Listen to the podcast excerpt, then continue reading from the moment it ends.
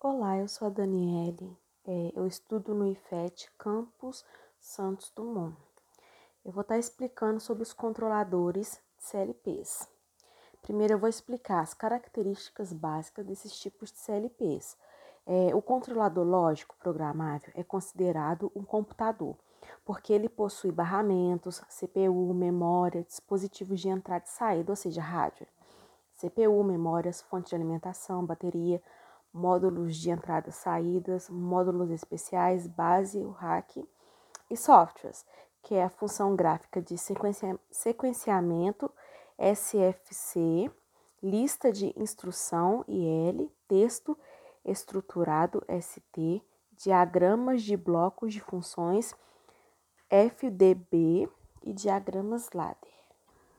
Agora eu vou explicar o funcionamento e diagramas de ligação.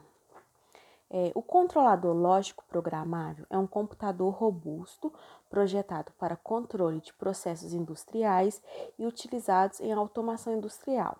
Esses controladores podem automatizar processos específicos, máquinas ou linhas de produção.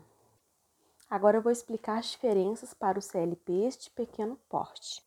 No mercado, existem algumas definições que relacionaram o porte de CLP a quantidade máxima de pontos de entradas e saídas, ESS, que o mesmo pode gerenciar. Desta forma, temos um nano CLP com até 50 pontos, um micro CLP com até 250 pontos e um CLP de médio porte com até 1000 pontos.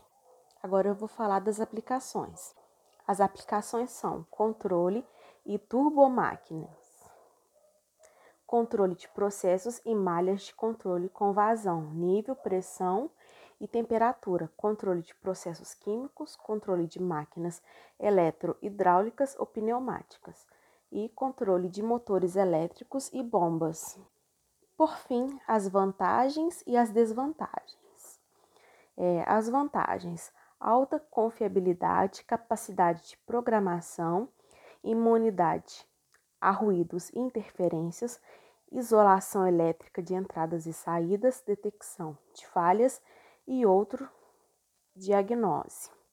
Modularidade e extensão de ES, operação em condições ambientais severas, ou seja, é uma lógica sequencial, lógica combinacional, intertravamento, comparação, temporização, contagem, controle PIT, que é proporcional integral derivativo, comunicação e segurança. Agora as desvantagens: mau contato, alto custo, desgastes dos contatos, necessidade de instalação de inúmeros relés, complexibilidade de alteração na sequência de operação e a necessidade de manutenção periódica. Obrigada.